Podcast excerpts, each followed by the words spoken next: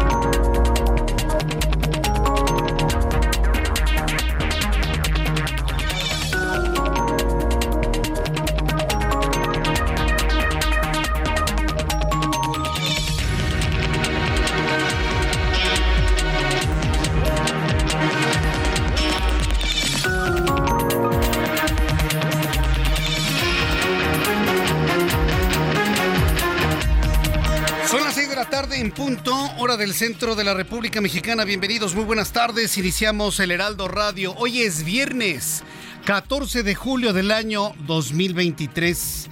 Me da un enorme gusto saludar a través de los micrófonos del Heraldo Radio en toda la República Mexicana.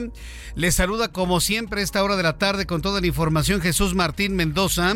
Súbale el volumen a su radio que le tengo la información más importante que ha ocurrido hasta este momento. Bueno, pues tenemos un viernes clásico, un viernes con mucho tránsito, un viernes con lluvia ya en el centro del país y también un viernes de quincena. Así que ya se imaginará cómo se encuentra la capital de la República. Hoy quiero informarle que Xochil Gálvez ha dado otro paso más en su mediatización y en mantener a raya al presidente mexicano. La senadora Xochil Gálvez respondió al presidente López Obrador luego de que este exhibió un documento para exponer supuestos contratos millonarios.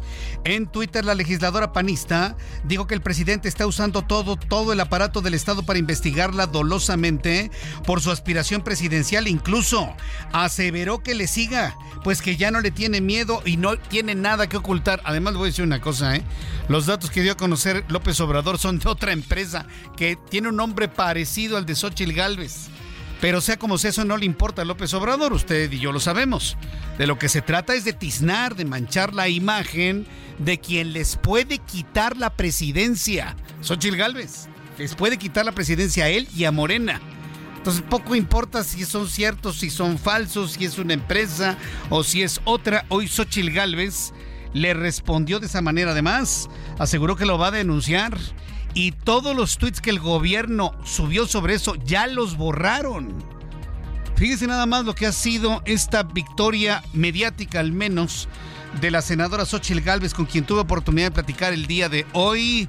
Y le voy a tener más detalles de esto más adelante aquí en el Heraldo Radio.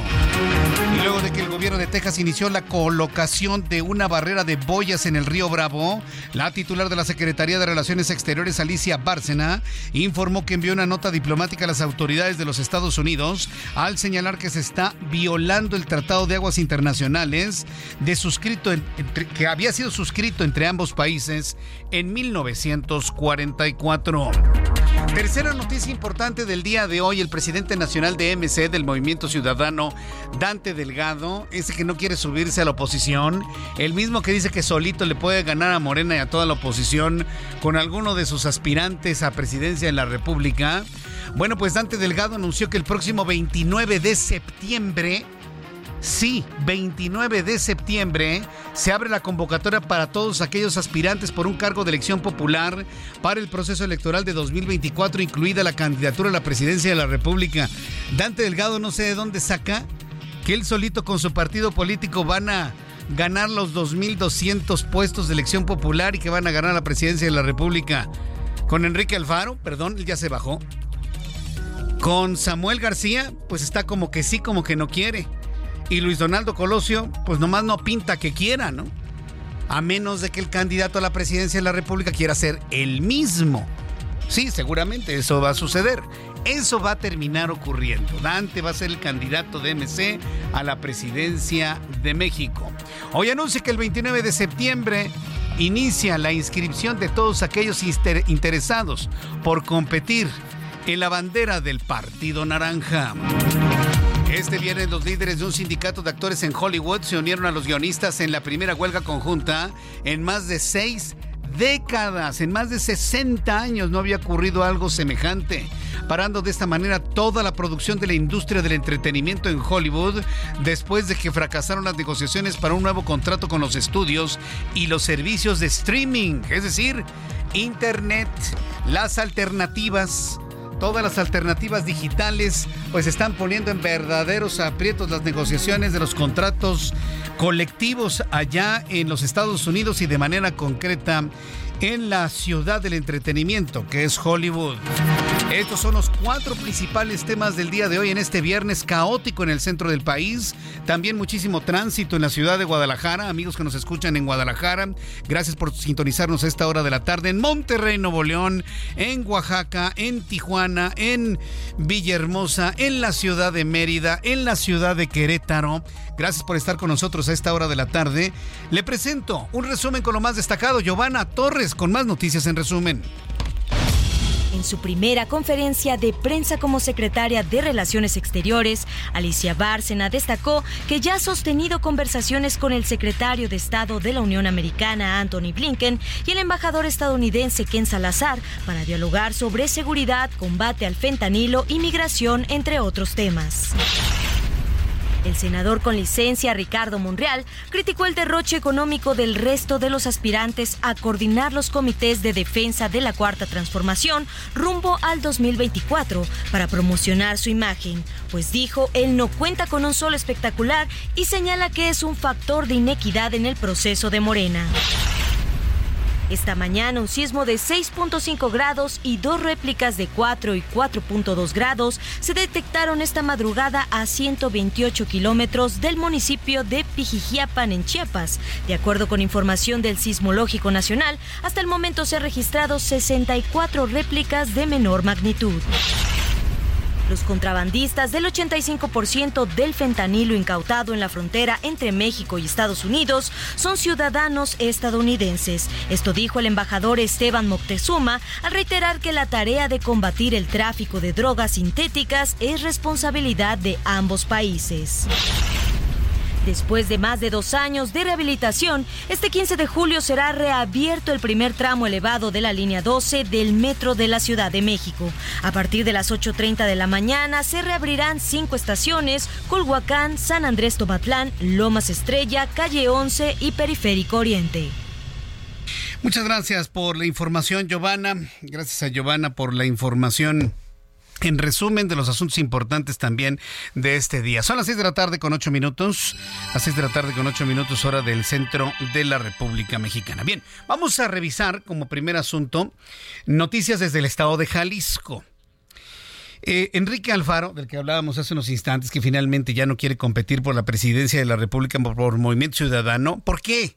Acuérdense que Enrique Alfaro le está pidiendo a Dante Delgado que reflexione, que piense, que sea pragmático. ¿Cuál es el objetivo? Sacar a Morena del Palacio Nacional. Bueno, entonces hay que unirse a la alianza de partidos, si es que esta alianza es encabezada por Xochitl Gálvez. Que por cierto, ¿qué, cartel tiene Xochitl? Yo estoy sorprendido, ¿eh? Y le voy a decir por qué estoy sorprendido, porque era una Xochitl Gálvez hoy en la mañana que tuve oportunidad de desayunar con ella y entrevistarla para nuestro programa de televisión, y en este momento es otra, más arriba. En el momento que le contesta al presidente de la República y logra que el gobierno de México borrara mensajes en sus cuentas de redes sociales. Eso pocas veces se ve. Yo no sé de algún otro actor político que haga recular al gobierno de López Obrador en el caso de los tweets, de los mensajes de redes sociales. Entonces, vaya, eh, Enrique Alfaro, el gobernador de Jalisco, le está diciendo a Dante, oye, si esta mujer, que le estoy mencionando una de las características de noticias del día de hoy, va a ser la candidata de la oposición a la presidencia de la República, Movimiento Ciudadano tiene que unirse. La respuesta de Dante es no. Ah, bueno, pues se bajó Enrique Alfaro. Bueno, pues Enrique Alfaro, gobernador del estado de Jalisco, aclaró este viernes que las búsquedas continúan ha estado en el centro de la noticia y en el ojo del huracán el gobernador de Jalisco luego de que recomendó no continuar búsqueda de desaparecidos debido a la peligrosidad que esto implica. Sin embargo, hoy reconoció que sí siguen las búsquedas en toda la entidad, esto pese a que previamente había anunciado que las búsquedas de personas quedaban suspendidas hasta que se ajustaran los protocolos en el caso de las llamadas anónimas. Vuelvo a utilizar la palabrita que le gusta a algunos medios, pues reculó el gobernador entendiendo que es un derecho de cualquier madre o padre de familia de buscar en donde sean los restos de sus hijos. Mayeli Mariscal, nuestra corresponsal en Guadalajara, Jalisco, nos informa. Adelante, Mayeli.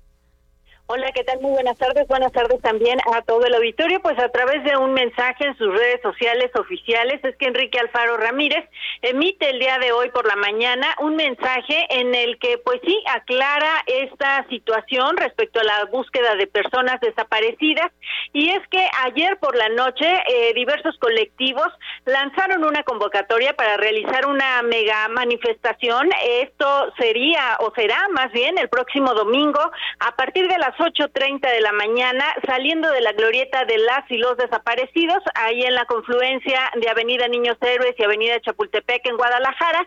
Y bueno, luego de esta eh, convocatoria es que el gobernador aclara que no dijo lo que dijo el pasado miércoles. Vamos a escuchar. Nos vamos a convocar a participar en una mesa de diálogo para afinar esos protocolos. Por eso, con todo el respeto, a las personas que están convocando manifestaciones en contra del gobierno, les recuerdo que el enemigo no es el gobierno. El enemigo es el crimen organizado que nos lastima todos los días. Yo quiero eh, dejar en claro que el posicionamiento que hemos hecho no tiene que ver con desacreditar la labor de los colectivos que participan en estas tareas, al contrario, con ellos hemos hecho una agenda de trabajo y de cooperación que se sostiene todos los días. Lo que tenemos que entender es que lo que sucedió el pasado martes inicia con una serie de llamadas durante tres días para insistir en la necesidad de que nuestras corporaciones puedan a ver una supuesta fosa clandestina en Tlajomulco.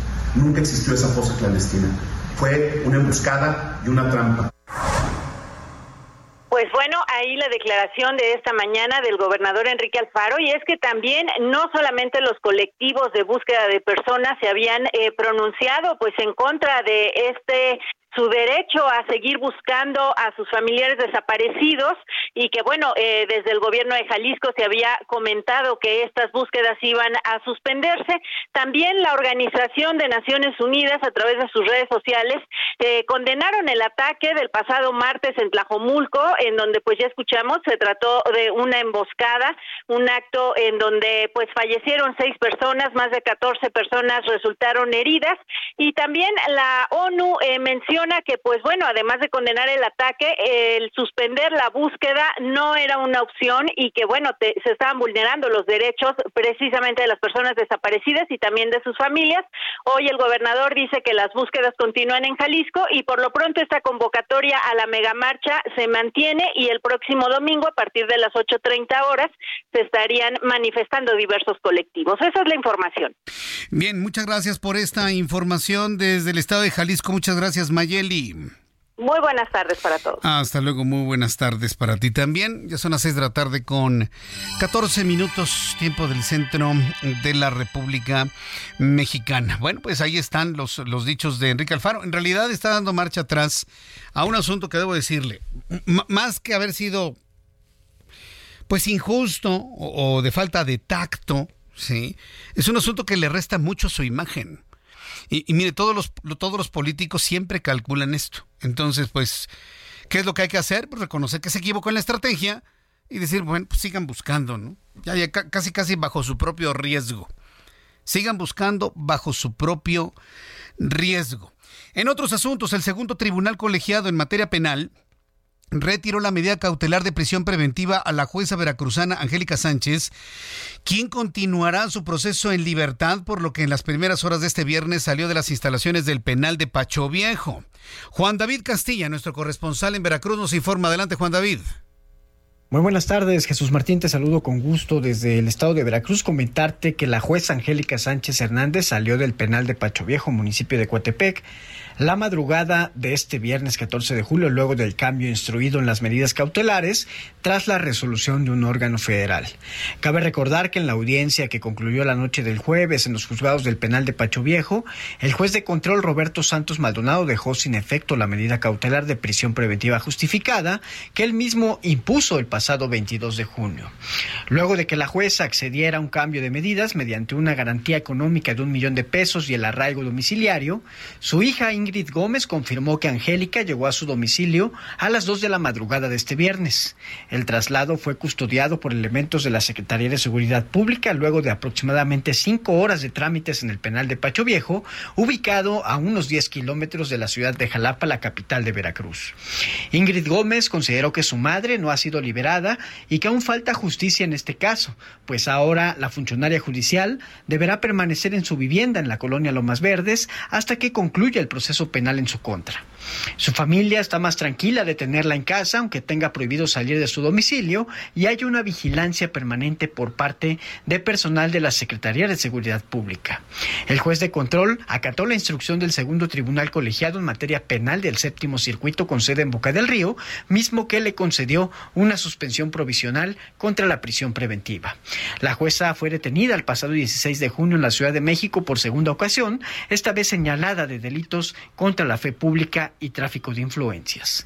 Este es el reporte desde Veracruz, Jesús Martín. Excelente tarde, un abrazo. Gracias, que te ve muy bien. Muchas gracias, un abrazo. Gracias por la información a nuestro corresponsal en el estado de Veracruz en torno a esta medida cautelar de prisión preventiva la jueza veracruzana Angélica Sánchez. ¿Se acuerdan? La que fue a buscar el propio gobernador personalmente aquí a la capital de la República. Y pues ni modo, va a estar totalmente en libertad. Antes de informarles sobre la riña que ocurrió hoy en el reclusorio oriente de la Ciudad de México, que por cierto solamente arrojó descalabrados digo, no es cosa menor, porque pues en realidad en, un reclusorio, en ninguna cárcel, centro penitenciario, centro de detención, nadie debería salir ni rasguñado, ¿no? Pero hay cuatro descalabrados por parte de los, de los eh, internos, hay cuatro descalabrados por parte de los custodios y afortunadamente no pasó a mayores. Pero a ver, antes de ir al tema de lo que nos ocupa desde las dos de la tarde, desde el Heraldo Televisión esta tarde, eh, quiero informarle que se está reportando no una, sino dos balaceras en la plaza comercial, en una plaza comercial en Morelia, Michoacán. Según esta información que hemos difundido a través de nuestra plataforma digital del Heraldo de México, en pleno viernes de quincena y cuando muchos estudiantes concluyeron el ciclo escolar, una balacera se suscitó en Plaza Las Américas de la ciudad de Morelia, causando pánico entre los presentes quienes buscaron dónde resguardarse para ponerse a salvo de las balas perdidas luego de los disparos que irrumpieron la tranquilidad de la tarde que disfrutaban. De acuerdo con información de medios locales, dos personas están muertas en Plaza Las Américas en la ciudad de Morelia.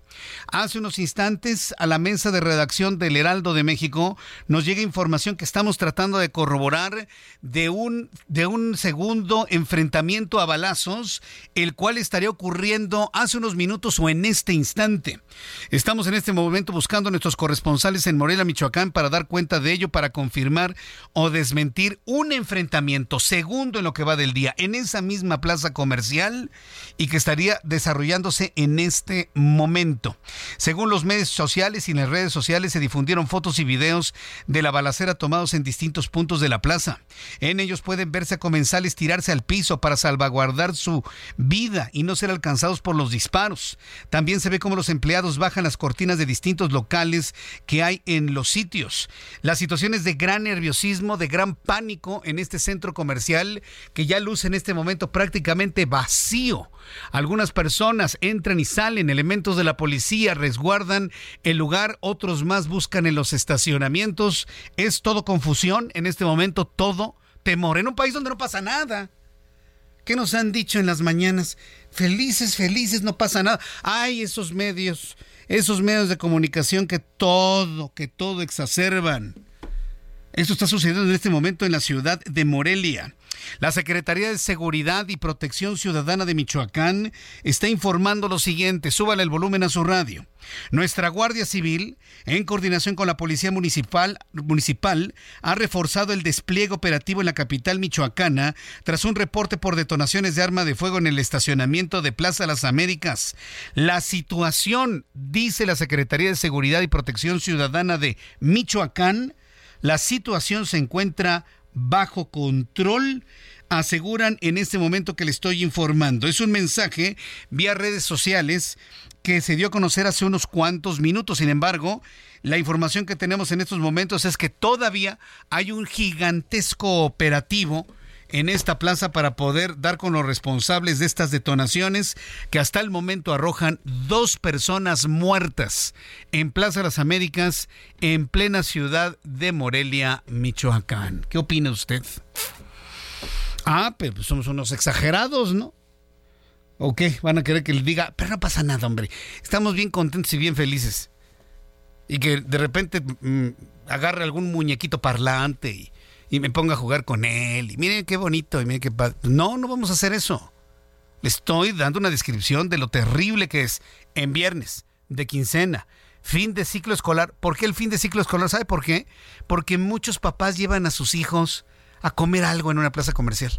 Termina el ciclo escolar y se los llevan, vamos a las hamburguesas, vámonos al cine, vamos a celebrar el fin del ciclo escolar, vamos a comprar alguna ropita, este, vamos a los juegos que hay ahí y en ese ánimo se suscita la balacera. ¿Por qué razón? Apenas está eh, investigando y en cuanto tengamos las razones de este enfrentamiento se lo informaré aquí en el Heraldo Radio. Ha sido un viernes complicado porque tenemos en este momento el desarrollo de al menos dos balaceras en esta plaza comercial, pero ¿qué tal? Hacia la una, dos de la tarde, cuando le informaba en el Heraldo Televisión, se suscitó un enfrentamiento, una riña entre custodios y reos del reclusorio eh, oriente de la Ciudad de México.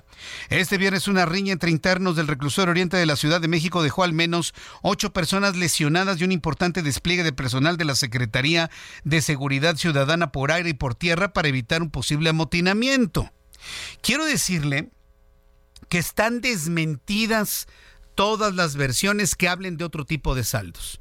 Lo que yo le puedo confirmar en este momento es que hay ocho descalabrados cuatro por parte de los internos, cuatro por parte de los, eh, de los custodios, ninguna lesión que ponga en peligro la vida de estas ocho personas.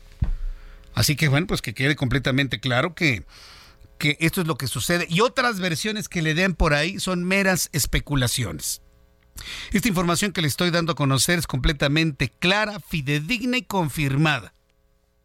Son ocho lesionados leves, descalabrados, golpe en la cabeza, chichones, pues. Y la sacapela que se armó. Nada más y nada menos. Eh, vamos con nuestro compañero Javier Ruiz.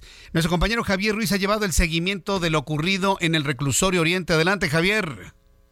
Así es, Jesús Martín, ¿qué tal? Excelente tarde. Pues finalmente, Jesús Martín, fueron cuatro custodios lesionados y también cuatro presos lesionados con heridas en la cabeza. El saldo, pues, de esta riña en los dormitorios, aparentemente cinco y seis, que se desconoce todavía el motivo por el cual, pues, inició. Llegaron al menos 200 eh, policías, Jesús Martín, todos ellos tácticos, ingresaron a este reclusorio Oriente y posteriormente, después de algunos minutos, tomaron en su totalidad el control sin embargo, Jesús Martín, pues muchos eh, familiares llegaron, eh, familiares de reos, y pues incluso estaban solicitando, pues ellos, información. Ante la falta de ellos, Jesús Martín, pues eh, lo que nunca habíamos visto es que derribaron, pues las dos, pues prácticamente barandales del área de aduanas, incluso rápidamente llegaron algunos uniformados para tratar de detenerlas, sin embargo, aún así, pues este grupo de familiares, aproximadamente unos 60 de ellos, lograron derribar pues justamente estos barandales en color gris. Ya al momento ha regresado todo a la normalidad, se encuentra pues justamente custodiado ya por eh, pues elementos tácticos que han llegado a este punto y ya muchas eh, familias pues se han, retirado. Eh, han mencionado que el día de mañana se les permitirá justamente pues la visita aunque no esté programada al resto de los de las personas para que vean en qué condiciones se encuentran eh, sus familiares. Sin embargo, también Jesús Martín se amenaza de que vayan a cerrar la zona de periférico. Casi a la altura de la calle de España, esto a escasos metros del reclusorio Oriente, esto debido a que exigen que de una vez los dejen ingresar, Jesús Martín. Correcto, bien, pues estaremos, Javier Ruiz, muy atentos de cualquier actualización de lo que sucede en este lugar. Y bueno, pues seguimos en comunicación, Javier. Muchas gracias por la información. Claro que sí, estamos atentos. Excelente tarde. Excelente tarde, que te vaya muy bien. Bien, pues con esta información vamos directamente a los anuncios, a los mensajes comerciales y regreso enseguida con más noticias. Fíjense que me da mucha pena decirle, pero después de los mensajes le voy a hablar de otra balacera que ocurre en la frontera entre México y los Estados Unidos. Escuche el Heraldo Radio Mensajes y continuamos. Escucha las noticias de la tarde con Jesús Martín Mendoza. Regresamos. Continúa Heraldo Noticias de la tarde con Jesús Martín Mendoza.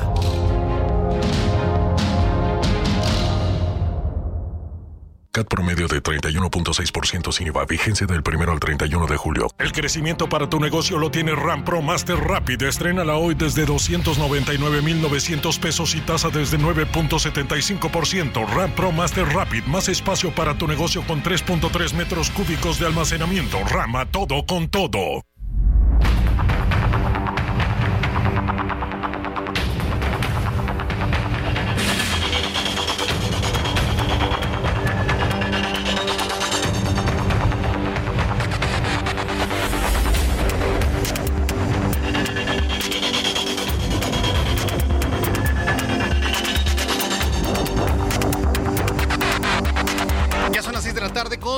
Minutos, 6 de la tarde con 31, hora del centro de la República Mexicana. Escucha usted el Heraldo Radio. Yo soy Jesús Martín Mendoza con las noticias más importantes de este viernes 14 de julio.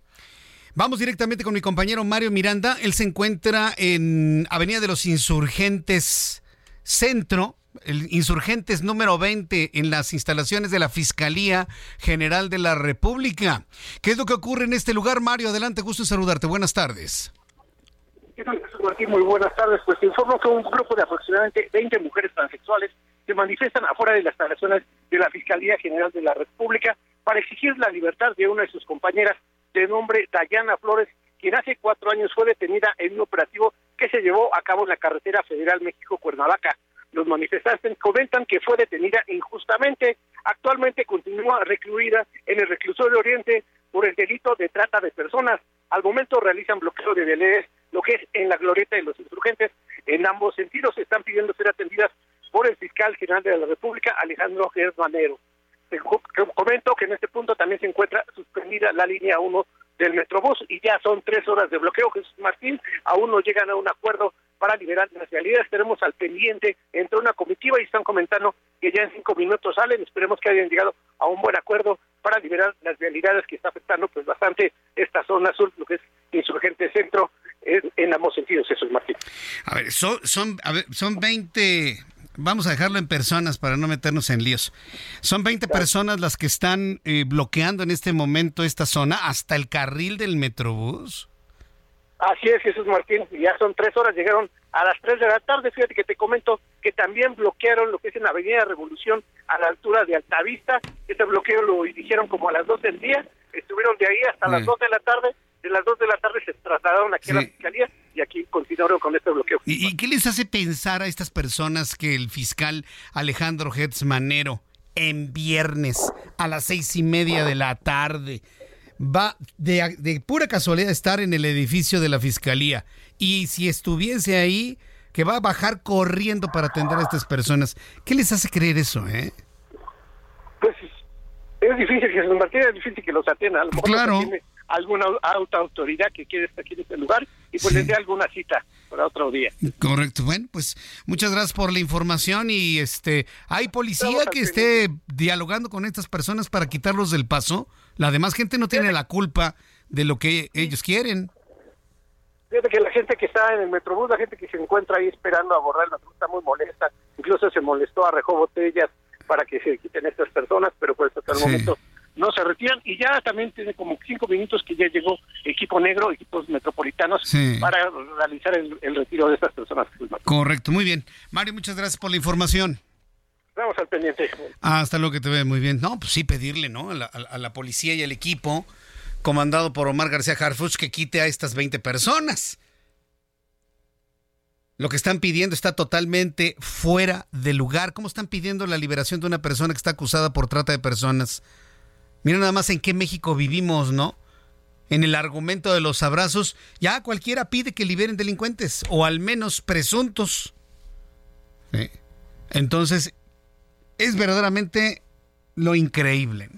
Entonces, en cualquier momento en el que el equipo de la Secretaría de Seguridad Pública ejerza la presión y haga a un lado a estas personas para que circulen los vehículos, circulen Metrobús en hora pico, inmediatamente se lo voy a informar aquí en el Heraldo. Ángel, le pides a Mario que no se mueva del lugar, ¿no? Para estar pendientes del momento en el que quiten estas personas que están impidiendo el libre tránsito de personas que ni la deben ni la temen.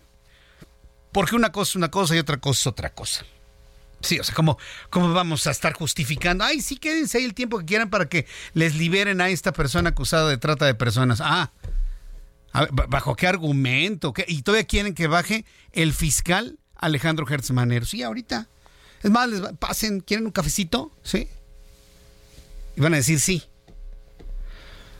Son las 6 de la tarde con 35 minutos, las 6 de la tarde con 35, hora del centro de la República Mexicana. Bien, vamos a la información desde Tamaulipas. La frontera de Tamaulipas lamentablemente amaneció con enfrentamientos armados entre grupos de la delincuencia organizada. Civiles inocentes se tiraron en el monte para evitar ser víctimas de las balas perdidas y esto ocurrió en la carretera Reynosa a Río Bravo. Carlos Juárez es nuestro corresponsal y nos informa. Adelante, Carlos. Hola, ¿qué tal Jesús Martín? Qué gusto saludarte a ti y a todo tu auditorio. Te comento que una jornada más de violencia se registró esta madrugada en la ciudad de Reynosa, justamente en lo que es el tramo carretero que va a Río Bravo, en el punto conocido como el Caracol. Hay que señalar que fueron los mismos eh, testigos de estos hechos quienes captaron videos de los enfrentamientos que se estaban dando entre grupos antagónicos de la delincuencia organizada que se disputan estas rutas de la frontera con Texas para justamente cometer el tráfico de personas, así como también de sustancias ilícitas. Hay que señalar que hasta el momento no se tiene información oficial sobre estos hechos, solamente a través del Twitter la vocería de seguridad pública comentaba que efectivamente había un hecho y que iban los elementos de seguridad pública a atender el reporte sin que hasta el momento se tenga mayor información. Hay que señalar que durante estos enfrentamientos la gente que quedó entre ellos se tuvo que tirar al monte, así como también abajo de eh, camiones de autotransporte para evitar ser víctima de una bala perdida luego de estos hechos violentos. Hay que también destacar que hubo bloqueos luego de estas situaciones de riesgo. Ese es mi reporte. Que tengas una excelente tarde, Jesús Martín. Muchas gracias por la información. Gracias, Carlos Juárez, por la información desde Tamaulipas. No, no, que viernes, ¿eh? viernes. Ah, pero pues no pasa nada. No es, mentira lo que decimos los medios de que el crimen tiene tomadas varias, varias, varias zonas del país. Sí. Eh, platiqué hace algún tiempo, hace algún tiempo con algún amigo. Le, digo, es un amigo y uno de sus familiares eh, fue retenido precisamente en esta frontera, en el cruce fronterizo, antes de llegar al cruce fronterizo, retenido por criminales, antes de cruzar la frontera de los Estados Unidos en medio del miedo, en una autopista, parados hombres armados, civiles, así con, con atuendos extraños, ¿no? Con paliacates y cubrebocas. ¿Quién eres? ¿De dónde vienes? ¿A qué vienes? Identifícate. Y tener que estarse identificando no precisamente con la autoridad, sino con el crimen que controla el lugar. Y luego cuando yo conocemos estas historias, seguramente usted que me escucha conoce otras historias del control que tiene el crimen organizado para ver quién entra y quién sale de sus territorios de venta de, estupefacientes o de drogas. Y lo que me venga cierto personaje a las mañanas a decir que no es cierto. No, bueno. Ve por qué es importante todo lo que está ocurriendo en este momento. Los, los, millones de mexicanos necesitamos un viraje, un cambio de realidad, un cambio de condiciones. Y como ha dicho Xochitl Galvez, hacer una verdadera y auténtica transformación para pasar de lo vacío a lo lleno, del miedo a la valentía, de la tristeza a la alegría, del odio al amor. Vaya que si lo necesitamos. Es un mensaje evidentemente emotivo, ¿no? Que lo mueve usted al movimiento, pero ya vendrá el momento en el que Xochil Gálvez o Santiago Krill o Enrique de la Madrid, que son los tres más visibles para ser el candidato de la oposición, presenten un programa de gobierno, un plan de gobierno, un equipo de trabajo bien estructurado, lo suficientemente poderoso para poder sustentar toda la emotividad que estos mensajes de inteligencia artificial que ha hecho Xochil Gálvez, pues tengan verdadero eco. Le comento todo esto porque los mensajes poderosos de Xochitl Galvez con inteligencia artificial, sumados a su personalidad, sumados al despegue meteórico que ha tenido en cuanto a imagen, mediatización y sobre todo apoyo de la ciudadanía en toda la República Mexicana, en toda. En toda, no hay lugar donde no conozcan a Xochitl Galvez. Hasta ella misma está sorprendido. Esto tiene totalmente descompuesto a López Obrador que ve cómo uno de sus candidatos pues prácticamente se ha diluido en sus posibilidades para ganar la presidencia y cómo se le puede estar escapando de las manos como el agua el repetir con su partido político en el sexenio 2024-2030. Está verdaderamente desesperado. ¿Y cuál es la estrategia? Tratar de manchar, como él mismo dice, tiznar la imagen de Xochitl Gálvez, acusándola de todo. Pero fíjese, ese es el problema que hay en México. En México, lamentablemente, por una condición de, carácter cultural, usted acusa a su vecino y entre tanto el vecino comprueba que él no hizo nada, tiznado está. Sucede en el ámbito empresarial. Llegan sujetos extraños a malinformar a otra empresa sobre sus ejecutivos más importantes. Y entre tanto el ejecutivo se demuestra que no es cierto, pues ya lo tiznaron, ya lo fregaron. ¿Sí? Se llama envidia. Se llama el no poder reconocer los talentos de la otra persona. Y eso le está pasando a Xochitl Galvez. No le reconocen los talentos, no le reconocen su capacidad política, no le reconocen su capacidad de un discurso en la misma arena que la del presidente de la República, en el de las emociones. Está descompuesto el presidente. ¿Qué es lo que ha hecho? Bueno, pues hoy Andrés Manuel López Obrador arreció, este viernes ataques contra la senadora del PAN y aspirante presidencial del Frente Amplio por México, Xochitl Gálvez. Divulgó supuestamente y digo supuestamente porque no se han podido observar, y ahorita le explico por qué, contratos de empresas de la propiedad de Xochitl Gálvez de los que según él suman alrededor de 1.400 millones de pesos. Pero ¿sabe qué es lo más grave?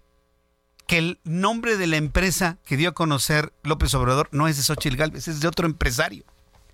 Se equivocó en el nombre o sus asesores lo, malinformaron. Pero, pero, pero espéreme tantito. Se está basando en una liga de internet que es spam y que es altamente peligroso abrirlo. Tiene, tiene gusanos o tiene virus informáticos. ¿Cómo un presidente de la República puede difundir algo así? Una liga de spam y de alto riesgo de virus informáticos. Durante su conferencia matutina, el presidente insistió en el que el que nada debe, nada teme y reiteró el llamado al presidente de la Organización Mexicanos contra la Corrupción, Claudio X González, a acelerar, o sea, le está dando órdenes, ¿no? La investigación contra Xochitl Galvez y dichos contratos celebrados desde 2015. Esto fue lo que dijo López Obrador. Puedo decir que me da tiempo, antes de que me vayan a cepillar, para pedirle a Claudio X González que se apure con la investigación sobre los contratos de Xochitl. Me llegó una información que mm, en nueve años recibió contratos por cerca de 1.500 millones de pesos. Nada más que lo aclaren.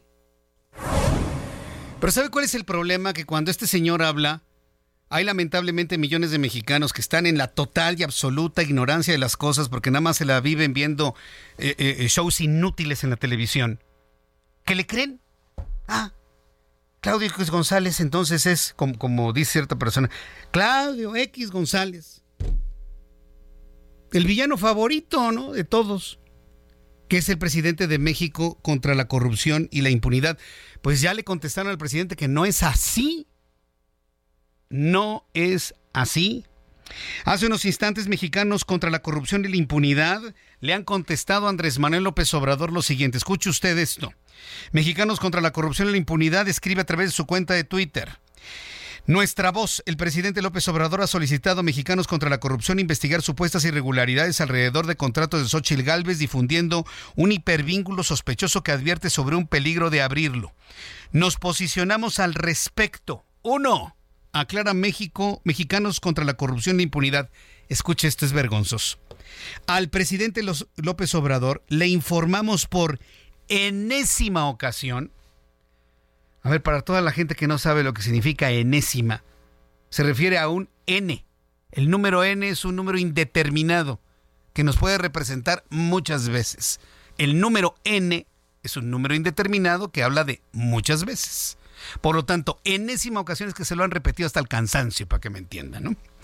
Al presidente López Obrador le informamos por enésima ocasión, así dice el tuit, que la presidenta de Mexicanos contra la Corrupción y la Impunidad es la doctora María Amparo Casar.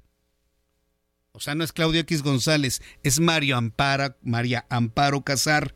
Dos, en Mexicanos contra la Corrupción y la Impunidad, no hacemos investigaciones bajo pedido de nadie ni del gobierno, ni de la oposición, ni de donantes, ni de partidos o de cualquier ente. Los programas de investigación se deciden al interior del cuerpo de directores. Nuestro trabajo está al servicio de la ciudadanía denunciando, denunciado con evidencias. Número tres, le responde Mexicanos contra la Corrupción y la Impunidad.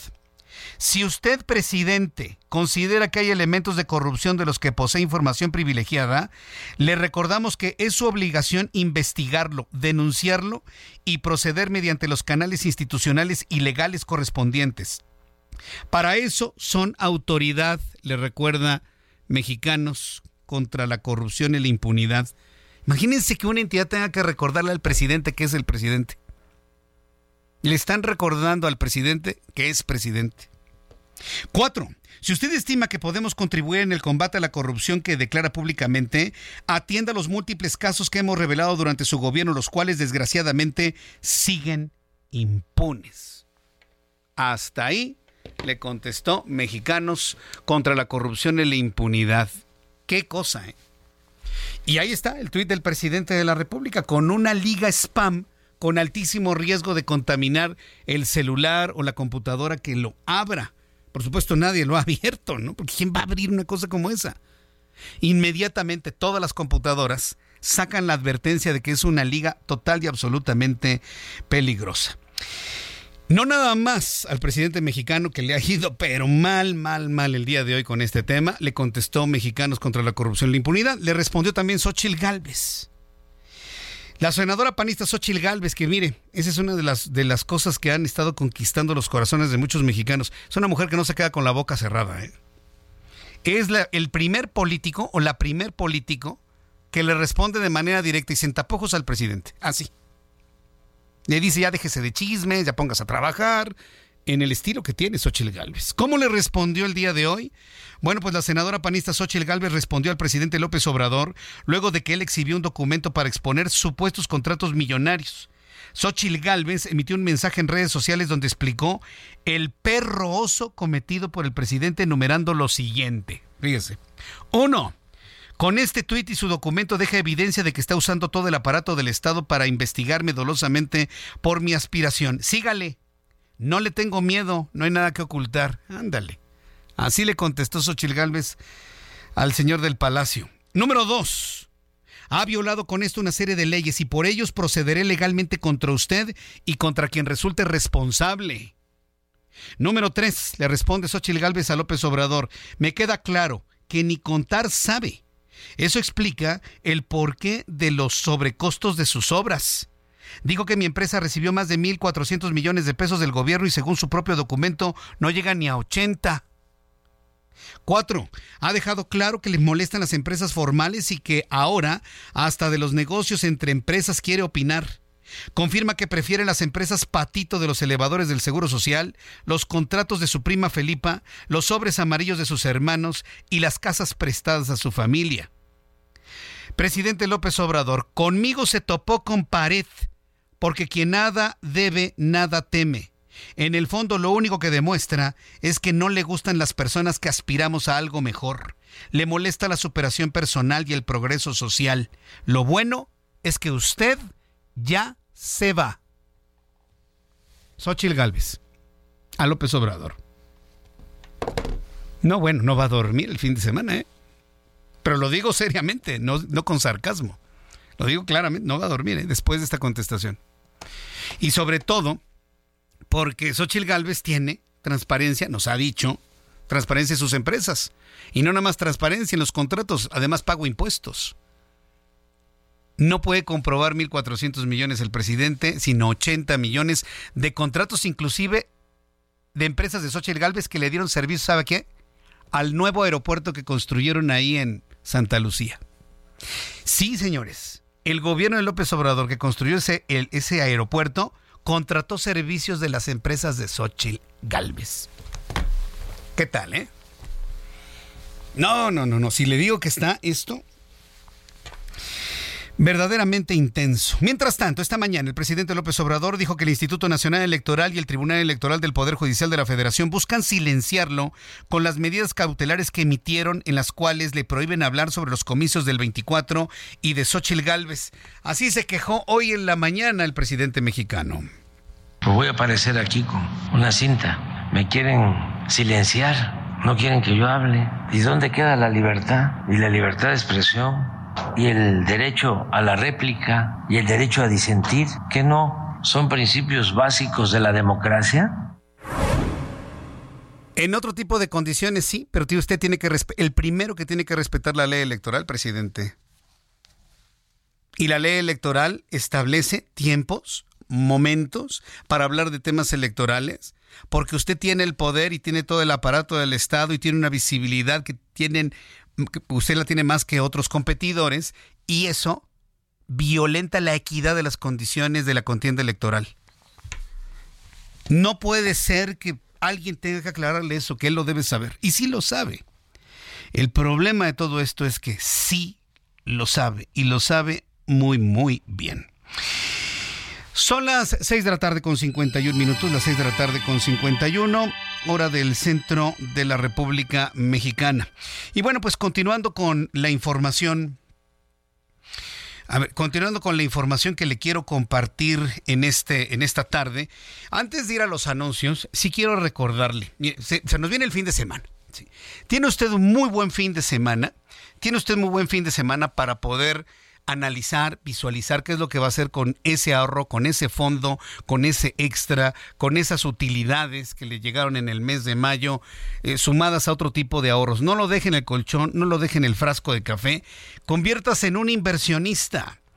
Así que yo le pregunto, ¿qué es lo que va a hacer usted con sus utilidades este año? La idea es que las aproveche para empezar a invertir en City Banamex con nuestros amigos de City Banamex, con, quienes siempre platico aquí en el Heraldo, y me han dicho que siguen teniendo por tiempo limitado una opción, una herramienta que le puede ofrecer hasta el 13% de rendimiento en pagaré o en inversión en el fondo BLK1 más de BlackRock sin plazos forzosos. La idea es que usted inicie cuanto antes que vaya usted con nuestros amigos de Citibanamex a cualquiera de las sucursales, pregunte por estas herramientas, por estos instrumentos que le dan hasta un 13% de rendimiento, o bien consulte a través de su teléfono celular. Baje la aplicación de Citibanamex y allí encontrará toda la información que necesita para convertirse en un inversionista a partir de este momento. Consulte términos y condiciones en citibanamex.com diagonal inversiones. 6 de la tarde con 53 minutos, las 6 de la tarde con 53 hora del centro de la República Mexicana. Quiero agradecerle mucho sus comentarios a través de mi cuenta de Twitter, arroba Jesús Martín MX. Después de los anuncios, le voy a informar todo lo que ha estado dando a conocer Dante Delgado, el líder nacional del Movimiento Ciudadano. ¿Hacia dónde va Dante Delgado? Hay quienes pensamos que va a convertirse él mismo en el propio candidato presidencial de su propio partido político todo indica que el barco va hacia allá, el barco naranja va precisamente hacia esa posibilidad. Yo le invito para que me dé sus opiniones a través de mi cuenta de Twitter, arroba Jesús Martín MX. Maricruz Pérez Amador me dice, ante la respuesta de Xochil Gálvez, se avecina eh, algún padecimiento del presidente, a lo mejor hasta un cateterismo de rutina en Palacio. Pues no lo sé, mire, Esperemos que no le pase nada al presidente, porque se trata de que siguen las mañaneras y sigamos en esta contienda verbal intelectual política en la que nos encontramos hasta este momento. Pero de que le va a causar mucho enojo este tipo de respuestas, claro que sí, por supuesto, pues están acostumbrados a que todo es suavecito, suavecito, suavecito, suavecito. Aarón Rojas me dice Jesús Martín, la Roma Norte y la Juárez están hechos un caos solo por 20 personas. No puede ser posible. Tienen derecho a manifestarse, pero no afectar a toda la población que nada tiene que ver con eso. Sí, ya le pedimos a la Secretaría de Seguridad Pública y a la Policía de Omar García Harfuch que vayan y replieguen estas 20 personas. No tienen ningún derecho en viernes, hora pico y de quincena estar afectando a personas que ni la deben ni la temen. Además, Alejandro Hertz Manero ni siquiera está en el edificio de la Fiscalía. Entonces le estamos pidiendo respetuosamente a don Omar García Harfuch que pueda llevar a elementos de diálogo, de élite, para que a través del diálogo y presencia pues puedan hacer a un lado estas personas y permitir la circulación del Metrobús y de miles de automovilistas que se encuentran en la zona. Voy a los anuncios, regreso con un resumen de noticias, lo más destacado hasta esta hora de la tarde. Escucha las noticias de la tarde con Jesús Martín Mendoza. Regresamos. Continúa Heraldo Noticias de la tarde con Jesús Martín Mendoza.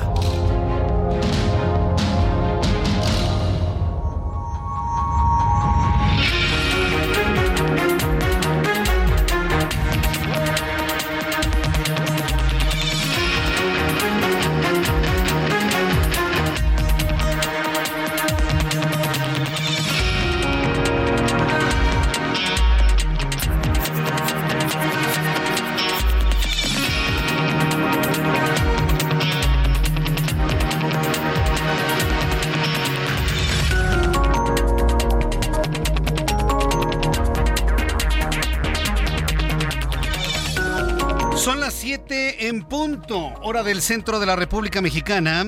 Le presento un resumen con las noticias más importantes en el Heraldo Radio. En primer lugar, le informo que el presidente nacional de Movimiento Ciudadano Dante Delgado anunció que el próximo 29 de septiembre comenzará el registro de sus aspirantes a cargos de elección popular para el proceso electoral de 2024. Así lo reveló el día de hoy. Más adelante con mi compañero Jorge Almaquio le voy a tener más detalles sobre esta noticia. Alicia Bárcena, secretaria de Relaciones Exteriores designada, informó que el 26 de junio México envió una nota diplomática a los Estados Unidos luego de que el gobierno de Texas colocó boyas en el río Bravo para impedir el paso de los migrantes. Estados Unidos puso en, en, sus aguas territoriales boyas y el gobierno mexicano se está quejando de que hay implementos para que no pasen la gente sin papeles a los Estados Unidos. Bueno, sorprendente. Es un asunto que evidentemente va a generar todo tipo de reacciones. El director del Instituto Mexicano del Seguro Social, Zoé Robledo, informó que presentará un informe sobre el fallecimiento de la, línea, de la niña Aitana Betzabé, ocurrido en un elevador del Hospital General de Zona 18 de Playa del Carmen, Quintana Roo, y que se está trabajando con la Comisión Nacional de los Derechos Humanos. El exgobernador de Michoacán y aspirante presidencial del Frente Amplio por México, Silvano Aureoles, afirmó que México se ha convertido en un país sin rumbo, cuyo gobierno en lugar de enfrentar la inseguridad se ha dedicado a buscar culpables durante los últimos cinco años. El embajador de México en los Estados Unidos, Esteban Moctezuma Barragán, aseguró este viernes que la gran mayoría de fentanilo incautado en la frontera es traficado por ciudadanos estadounidenses y destacó que la responsabilidad para combatirlo es de de ambos países, por supuesto. El diario oficial La Gaceta informó que la dictadura de Nicaragua, liderada por Daniel Ortega, disolvió la asociación religiosa Casa Ave María, fundada en 1990, y ordenó expropiar sus bienes bajo el pretexto de que no presentó estados financieros de los periodos fiscales entre 2019 y 2022. ¿Sabe lo que significa eso?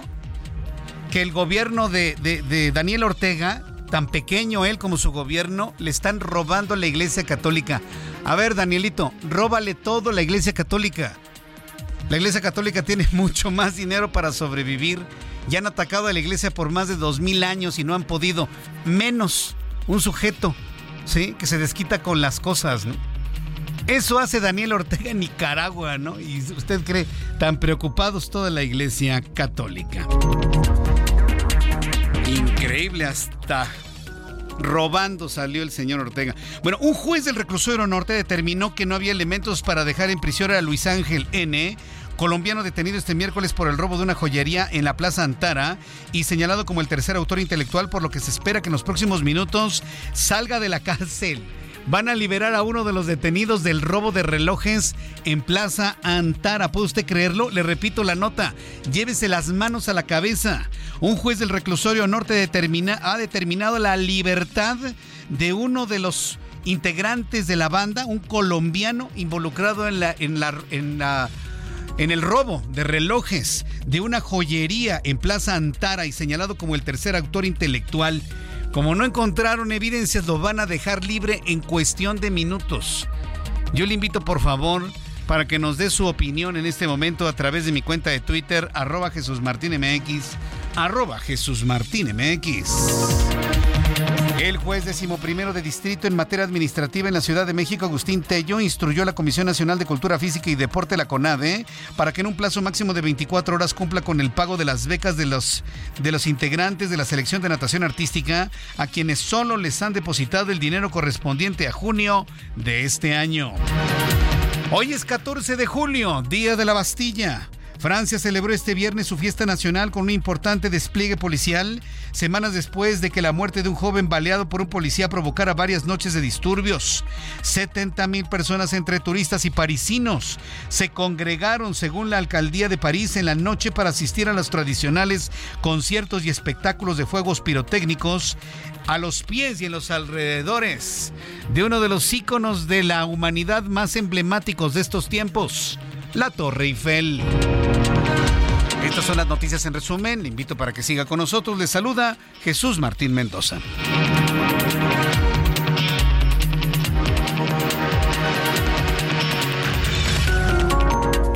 Son las 7.6, 19 horas con 6 minutos hora del centro de la República Mexicana. Lluviecita ligera en algunos puntos del Valle de México. Por favor, maneje con mucha precaución.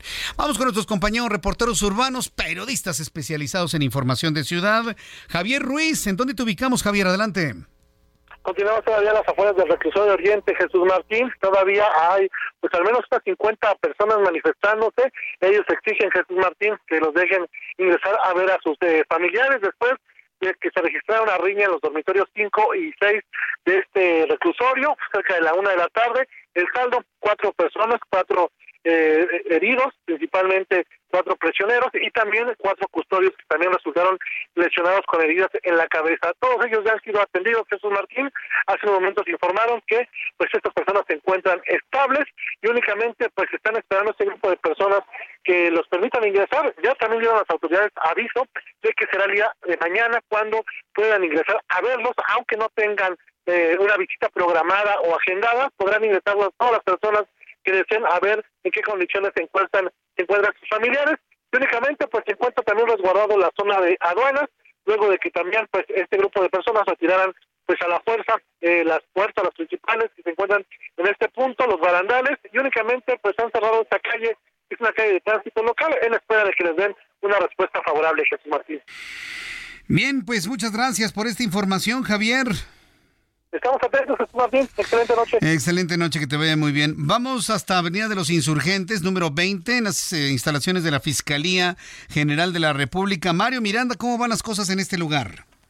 ¿Qué tal Jesús Martín? Buenas noches. Pues te informo que luego de casi cuatro horas de bloqueo en la glorieta de los insurgentes, se reveló la circulación para los automovilistas y el transporte público. Los manifestantes llegaron a un acuerdo con las autoridades de la Fiscalía General de la República, donde la maestra María Luisa de la Luz Mijangos, titular de la Fiscalía especializada en materia de combate a la corrupción, se comprometió a darles una cita para empezar a trabajar con la carpeta de investigación de la persona detenida. Los manifestantes continúan dialogando afuera de las instalaciones de la Fiscalía, pero afortunadamente ya se abrió la circulación de la realidad en ambos sentidos de la Avenida de los Insurgentes. El servicio del Metrobús ya trabaja de manera normal. Jesús Martín, ya también en este punto se empiezan a retirar los elementos de la Secretaría de Seguridad Ciudadana, quienes no tuvieron que intervenir para retirar el bloqueo, Jesús Martín. Así es que buenas noticias para todos los automovilistas, todas las personas que circulan sobre la avenida de los insurgentes, ya está abierta la circulación. Bien, entonces estas personas se conformaron con las que, que los atendiera esta persona y no el fiscal Alejandro Gersmanero. Así es, Jesús Martín, lo de siempre les di una cita, pero pues a ver para cuándo son atendidos. pero qué... afortunadamente las buenas noticias ya se retiraron. Bueno, pues muchas gracias por la información, Mario. Tenemos pendiente, buenas noches. Hasta luego, buenas noches. No, no, bueno, pues ya. Está libre la vialidad en Avenida de los Insurgentes, Niza, la calle de Puebla, eh, la calle de Durango, todos los alrededores, las afectaciones hasta Medellín, la Avenida Oaxaca. Qué ganas de fastidiarle la vida a la gente. Bueno, son las 7.9, las 7.9 hora del centro de la República Mexicana. Estamos terminando una semana, por cierto, una semana muy interesante con altibajos en cuanto al tipo de cambio, la apreciación de nuestra moneda, la depreciación al mismo tiempo. ¿Sabe lo que pasó el día de hoy? Eh, había recuperado mucho terreno el dólar, había recuperado mucho valor el dólar. Y cuando esto sucede, muchos de los capitales abandonan el tipo de cambio para irse a otras alternativas de inversión. Y, hemos detectado algunos analistas financieros que hay muchos capitales que se van a mercados de especulación como son criptomonedas. En el momento en el que vuelve a debilitarse el dólar, se fortalece el tipo de cambio y vuelve a bajar la cotización del dólar, porque llegó a 16 pesos con 80 centavos el día de hoy otra vez, en ese momento muchos abandonaron criptomoneda y se fueron a dólar para comprarlo barato. Y por eso tenemos un derrumbe de criptomonedas para quienes van siguiendo también este mercado de mera especulación. ¿Cómo cerraron los demás mercados el día de hoy? Héctor Vieira nos informa. La Bolsa Mexicana de Valores cerró la sesión de este viernes con un retroceso del 0.87%, equivalente a 473.21 puntos, con lo que el índice de precios y cotizaciones, su principal indicador, se ubicó en 53.770.80 unidades para cerrar la semana con una pérdida acumulada del 0.25%. En el mercado cambiario el peso mexicano se apreció 0.6% frente al dólar estadounidense y cerró en 16 pesos con 23 centavos a la compra y 16 pesos con 73 centavos a la venta en ventanilla. El euro cerró en 17 pesos con 90 centavos a la compra y 18 pesos con 82 centavos a la venta.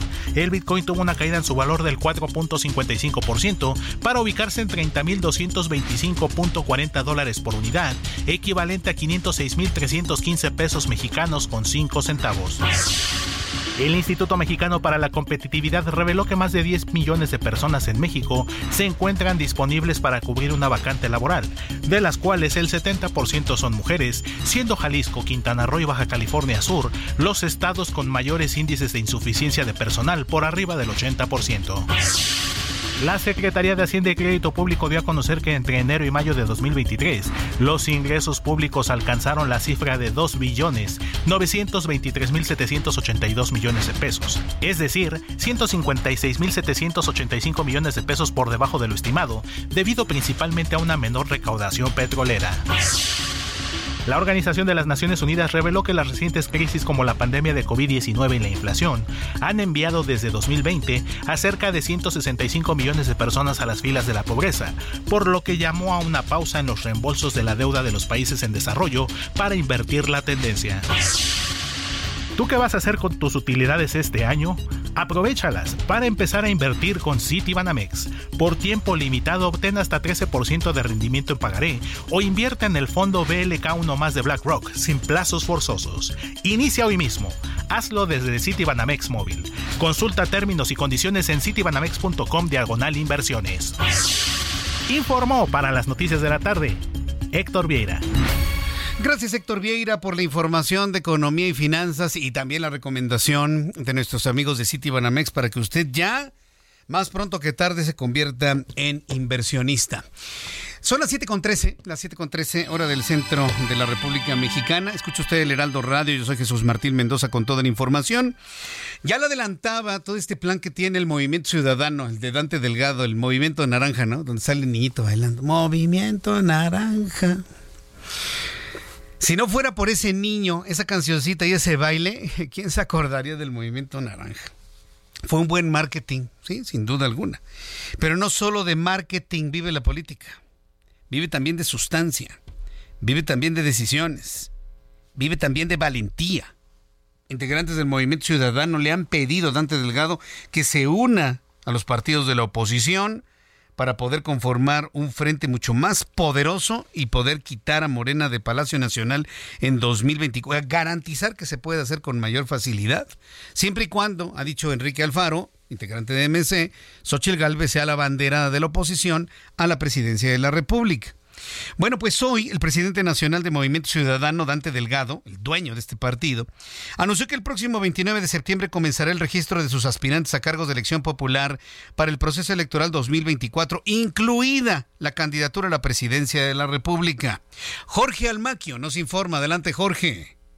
Gracias, Jesús Martín, amigo del Heraldo Radio. Movimiento Ciudadano aplazó hasta el 29 de septiembre la definición del método para seleccionar su candidato presidencial y el lanzamiento de la convocatoria para las diversas candidaturas de elección popular que habrá en el 2024. Al término de la vigésimo quinta sesión del Consejo Nacional, Dante Delgado, coordinador nacional de MC, señaló que será en dos meses y medio cuando dé inicio el registro formal de los aspirantes rumbo a las elecciones federales en nuestro país. Por otra parte, también acordamos que el 29 de septiembre realizaremos una coordinadora en la que habrá de aprobarse los términos y formas en que se va a realizar el registro de aspirantes a todos esos cargos y la publicación de la convocatoria correspondiente.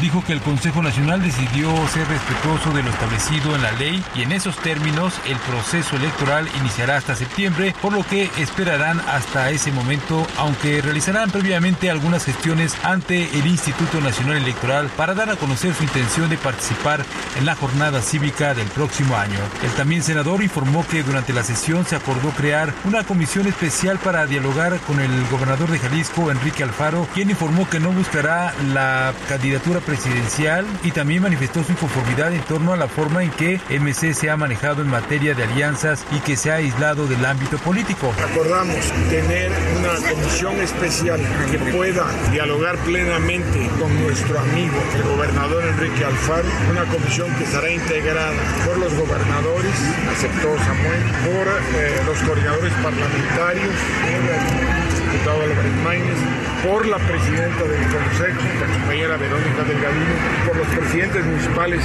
de la ciudad de Monterrey, Donaldo Colosio y de Guadalajara, Pablo Lemos. Delgado Ranauro dijo que el encargado de concertar las agendas y coordinar los encuentros de todos los actores designados será el senador Clemente Castañeda para que, regresando de vacaciones, se dé el diálogo que va a ser muy importante para la vida democrática del movimiento ciudadano. Jesús Martín, amigos, el reporte que les tengo. Muchas gracias por la información, Jorge Almaquio, a esta hora de la tarde con eh, todo lo que se ha informado sobre este tema y la decisión que tienen para competir eh, hacia el 2024 en solitario el movimiento ciudadano por ahora. En otras noticias, Alicia Bárcena, quien es la secretaria de Relaciones Exteriores, luego de haber tomado el lugar que dejó vacante Marcelo Ebraca Saubón, informó que el pasado 26 de junio ella en su calidad de secretaria de Relaciones Exteriores, envió una nota diplomática a los Estados Unidos luego de que el gobierno de Texas colocó boyas en el río Bravo. Acuérdense que el río Bravo se divide por la mitad y hay agua territorial estadounidense, agua territorial del lado mexicano. Bueno, pues las boyas están del lado de las aguas territoriales estadounidenses. Pero mandaron una queja por la colocación de boyas en el río Bravo para impedir el paso de migrantes. Noemí Gutiérrez, reportera del Heraldo Media Group, nos informa. Adelante, Noemí. Hola, muy buenas tardes, Jesús Martín. Pues comentarte que hoy Alicia Bárcena, secretaria de Relaciones Exteriores designada, pues tuvo un primer encuentro con medios de comunicación y ahí fue donde informó que este 26 de junio el gobierno de México pues envió esta nota diplomática a Estados Unidos por la colocación de boyas que hizo el gobierno de Texas en el río Bravo para impedir el paso de los migrantes. Dijo que se está violando el Tratado de Aguas Internacionales que firmaron ambos países en 1944. Dijo que por esta situación la Comisión Internacional de Aguas y Límites están haciendo un recorrido para verificar en dónde están colocadas estas boyas que ellos han ubicado en Eagle Pass y Piedras Negras. Dijo que se va a verificar pues que no atraviesen territorio mexicano y dijo que también se está analizando el caso porque es una decisión que está tomando un estado, en este caso Texas, de la Unión Americana, pero también refirió que están realizando un acompañamiento a las acciones que puedan emprender con nacionales de Florida en contra de leyes anti-inmigrante bajo la figura de amicus curi, es decir, amigos de la Corte. La canciller designada también reconoció que se tendrá un escenario difícil entre México y Estados Unidos por los procesos electorales. Sin embargo, dijo que la relación entre los gobiernos del presidente López Obrador y Joe Biden pues se fortalece. Jesús Martín, parte de la información que tuvimos esta mañana en el primer encuentro con medios de Alicia Bárcena. Muy bien, pues muchas gracias por esta información. Muy buenas tardes. Gracias, Noemí, que te vea muy bien. Bueno, pues esto es lo que ha confirmado eh, Alicia Bárcena. Digo, yo puedo entender que se pueda argumentar. Eh, Yo puedo entender que se puede argumentar un tratado firmado de aguas territoriales en 1940 y tantos, en el tiempo de la posguerra. Todo lo podemos entender, ¿sí? Pero es vigente a estas fechas un acuerdo firmado en la posguerra. Primera reflexión. Segundo, ¿tiene el derecho México de pedirle a los Estados Unidos que no impida el paso de personas ilegales? Yo entiendo el factor humano, ahí sí, yo no entro en esa discusión. Entiendo el factor humano, la necesidad de la gente de trabajar, pero también entiendo que debemos tener obligaciones y si el país pide requisitos para entrar a su territorio, pues hay que cumplirlos.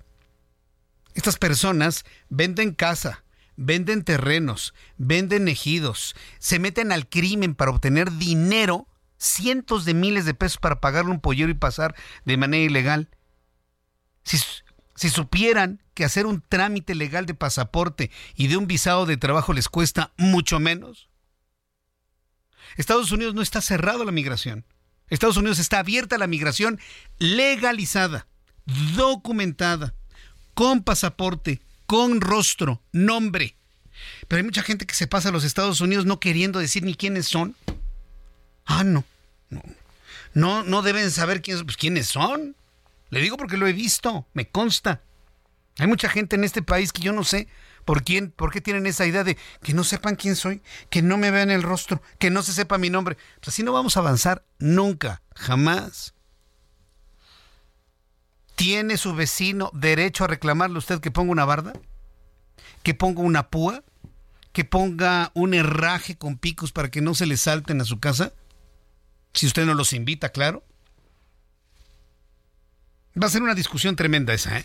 Va a ser una discusión tremenda y lamentablemente, ¿saben dónde se va a dirimir? En la arena de la discriminación, en la arena del conservadurismo, en la arena de la ultraderecha, en la arena del color de piel. Eh, ahí en esas arenas se va a discutir lamentablemente un asunto que tiene que ver con el derecho, uno, de decidir quién entra, quién no entra a Estados Unidos. Así, así de sencillo. Hay que hacerlo bien. Estados Unidos nunca le va a negar un ingreso completamente legalizado. Son las 7.21, hora del centro de la República Mexicana. Miren otras noticias hablando de los Estados Unidos. Eh, Esto que está ocurriendo en el mundo del espectáculo es verdaderamente increíble. El Sindicato de Actores de la Pantalla Federación Estadounidense de Artistas de Televisión y Radio están en huelga. Ángela Arellano nos explica de qué se trata.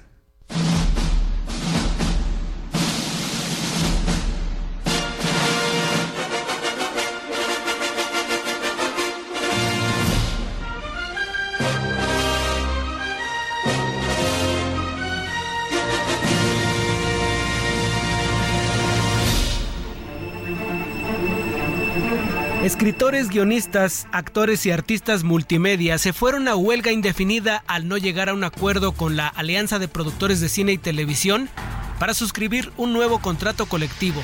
Es la primera vez que actores y escritores están en huelga al mismo tiempo desde 1960. La huelga estallada por el Sindicato de Actores de Hollywood pone así en riesgo miles de películas y series en proceso de grabación, ya que los más de 160 mil agremiados en huelga se suman a los guionistas quienes se fueron a paro el pasado 2 de mayo. Actores y guionistas buscan protección a futuro por el uso de la inteligencia artificial en las producciones de cine y televisión, aumentos salariales para enfrentar la inflación y ajustes de pagos residuales, es decir, compensaciones que se pagan por distribución, lanzamiento de DVD o lanzamiento de transmisión en línea.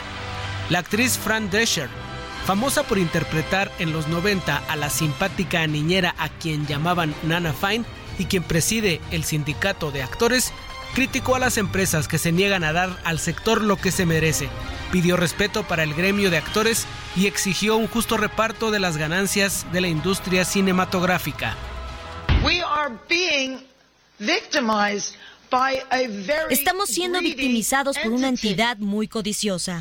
Estoy sorprendida por la forma en que las personas con las que hemos hecho negocio, las personas con las que estamos haciendo negocio, nos están tratando.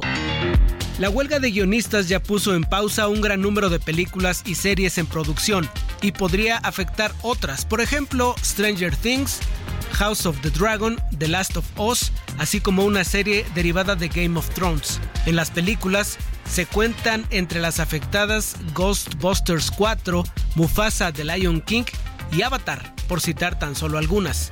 Por este motivo, las estrellas del filme Oppenheimer se declararon en huelga en pleno estreno de la película en Reino Unido.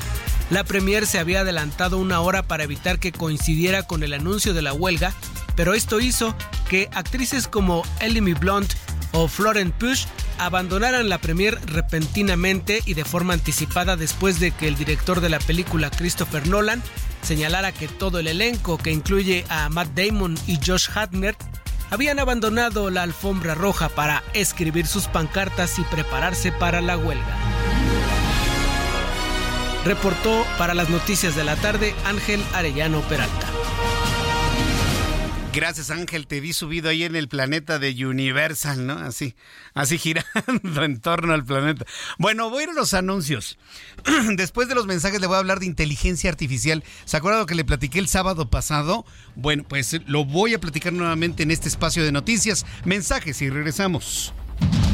Escucha las noticias de la tarde con Jesús Martín Mendoza. Regresamos. Continúa Heraldo Noticias de la tarde con Jesús Martín Mendoza.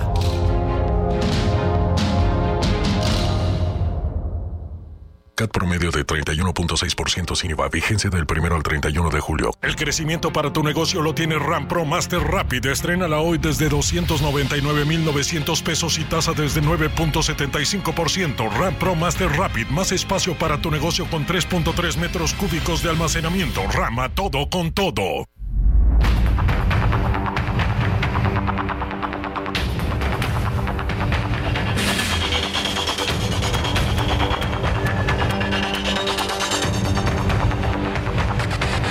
Ya son las 7 con 31, las 19 horas con 31 minutos hora del centro de la República Mexicana. Bueno, pues esto que nos ha presentado Ángel Arellano antes de los mensajes comerciales es un hecho insólito. Por lo menos no visto en nuestras generaciones. 60 años sin que un acontecimiento como este estallara de esta manera, ¿no? Una parálisis en toda la industria del entretenimiento en los Estados Unidos, esta confrontación que hay, evidentemente, con las condiciones de trabajo y la inteligencia artificial. Esto de la inteligencia artificial a muchas personas como que eh, lo siente como un asunto de ciencia ficción, inclusive algo no serio, pero créame, créame que es de lo más serio que usted se puede imaginar. Y, y esto se lo digo a personas que tienen un poco menos de mi edad, mi edad y de mayor edad. La inteligencia artificial está siendo eh, digerida con una mayor facilidad por los niños, los jóvenes, los adolescentes, las nuevas generaciones. Y nacerá una generación de seres humanos que no entenderían el mundo sin la inteligencia artificial, así como hoy los jóvenes no entienden un mundo sin Internet. Los jóvenes de ahora no entienden el mundo que usted y yo vivimos sin teléfonos celulares y sin Internet, en donde la única forma de enterarse de las cosas era leyendo libros. Y la única forma para entretenerse por tiempo indefinido era la televisión. Y antes escuchando la radio nada más. Hoy no se entiende el mundo de antes.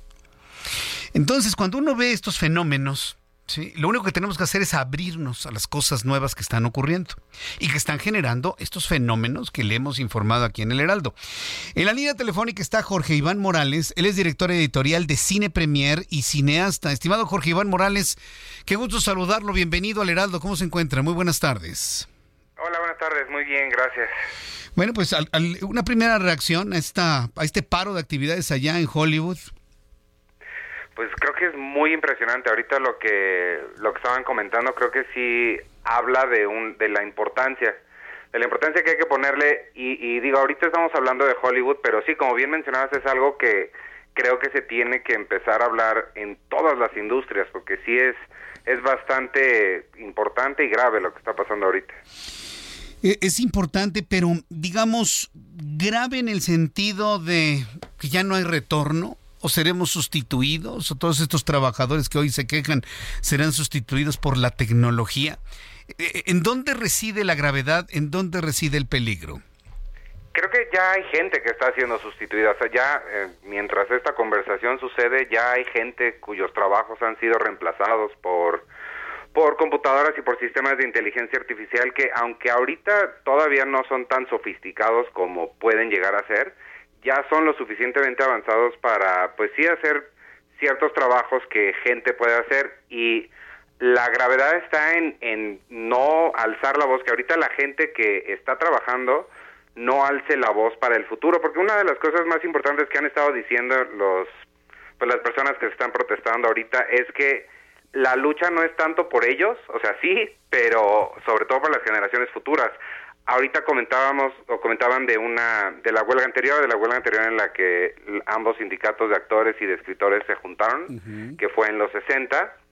Eh, eso son las repercusiones de eso las seguimos sintiendo hasta ahorita. Eh, actores y escritores que trabajan hoy están beneficiándose de lo que se habló en aquel momento. Entonces, ahorita es el momento para hablar antes de que o más bien de cambiar las cosas antes de que la inteligencia artificial llegue a donde sí o sí va a llegar.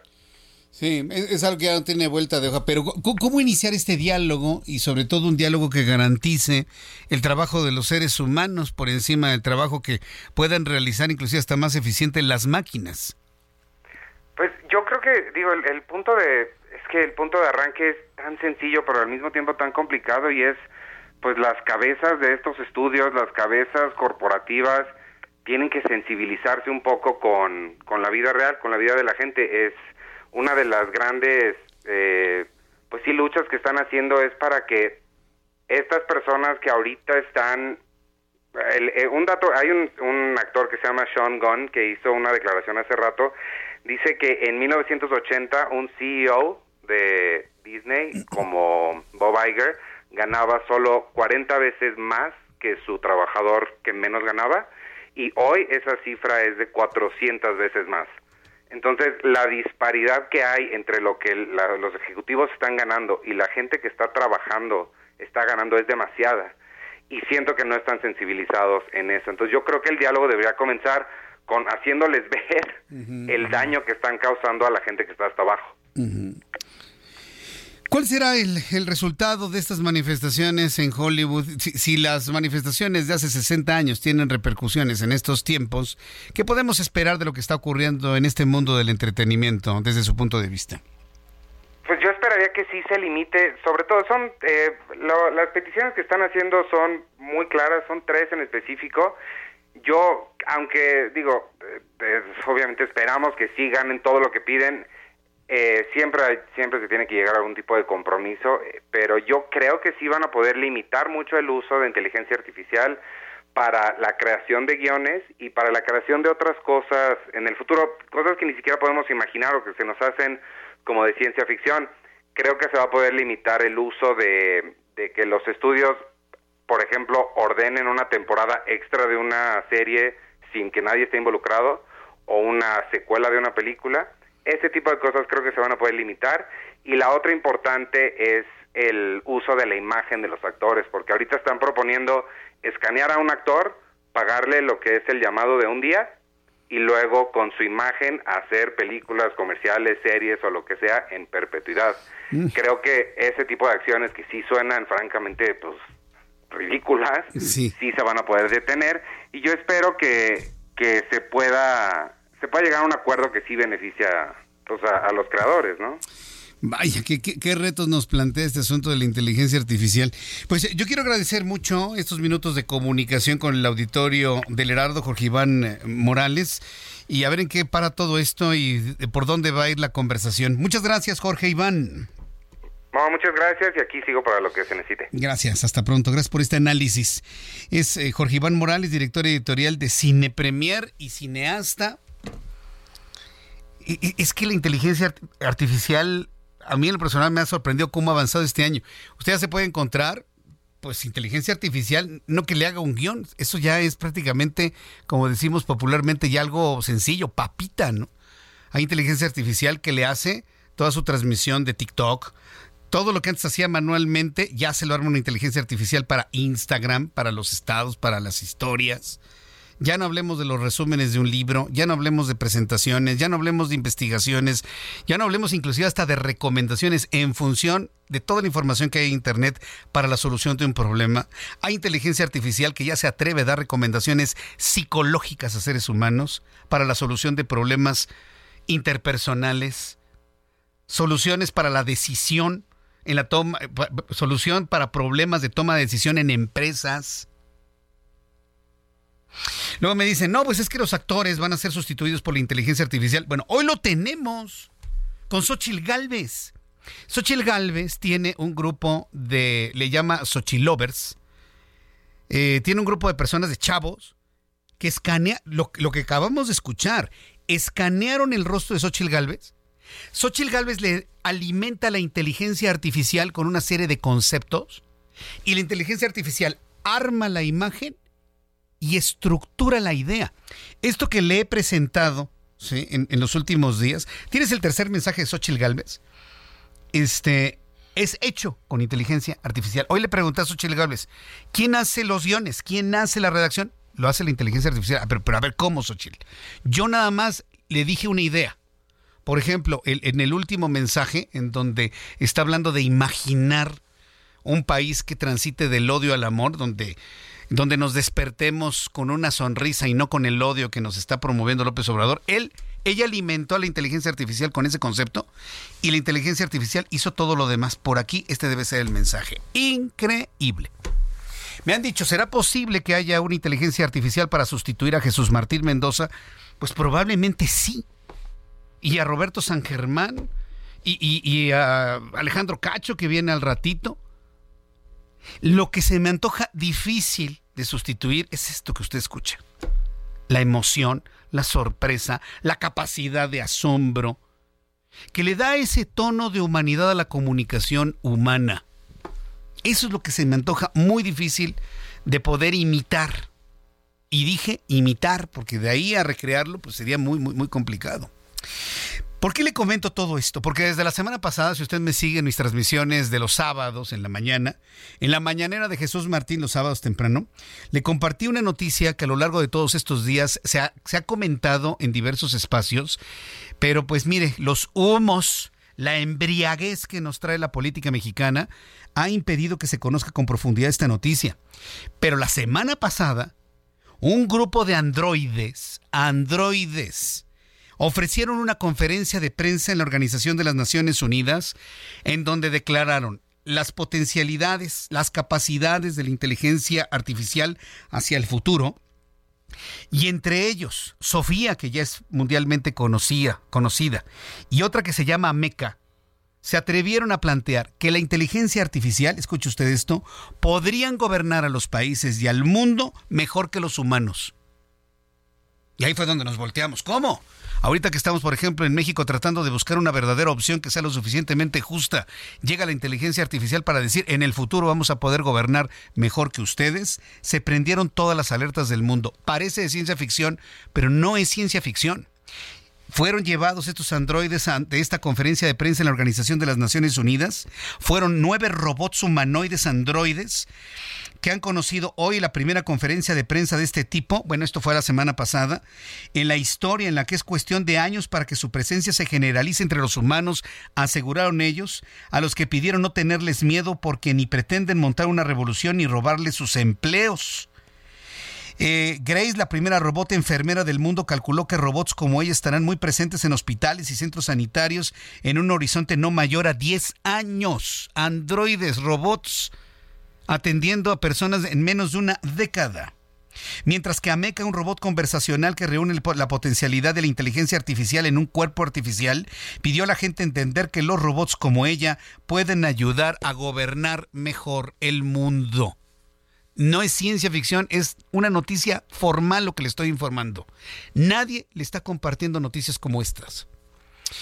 Le voy a presentar un fragmento de la información que, que, cubrió la agencia de noticias AFP en su versión en español, en donde hay un doblaje precisamente de lo que están hablando estos robots. ¿Estamos listos para, para presentar este fragmento al público? A ver, le voy a pedir a usted que le suba el volumen a su radio. Va a poder usted escuchar la voz de los androides obviamente con un doblaje en español para poder entender lo que, eh, lo que están diciendo, pero fíjese por favor en el, permítame la palabra, raciocinio de los androides que se presentaron en conferencia de prensa ante la Organización de las Naciones Unidas. Creo que los robots humanoides tienen el potencial de liderar con un mayor nivel de eficiencia y eficacia que los líderes humanos. No tenemos los mismos prejuicios y emociones que a veces pueden nublar la toma de decisiones y pueden procesar grandes cantidades de datos rápidamente para tomar las mejores decisiones. Bien, este, este es Ameca, ¿verdad? Este es Ameca. Mañana en nuestra conferencia, conferencia, óigame, ya, ya, me siento presidente. Mañana en nuestra mañanera de Jesús Martín en digitales, mañana a las 9 de la mañana, le voy a presentar la nota completa de la agencia de noticias AFP para que escuche a Meca, para que escuche a Sofía, para que escuche a la androide rockera, a la enfermera. Visualizar un mundo de androides para el futuro. Son las 7.44, hora del centro de la República Mexicana. Bueno, pues eh, Luis Eduardo Velázquez, ¿cómo ves que nos van a ganar finalmente la, inteligencia artificial? Director de la revista del semanario CDMX. Estimado Luis, qué gusto saludarte, bienvenido, ¿cómo estás? Gracias, Jesús Martín. Eh, creo que la inteligencia artificial es algo que hay que tomar con mucha cautela y con la ocupación que ya tenemos, ¿verdad? Sí, yo estoy seguro que la cautela y tomarla muy en serio va a ser lo necesario para los próximos años, y menos de 10 años, ¿eh? a lo mejor hasta en un lustro. Va a ser importante tomar muy en serio la inteligencia artificial. ¿Qué nos tienes para hoy, mi querido Luis Eduardo? Sí, comentarte que esta semana hubo un encuentro interesante en la Ciudad de México en materia política.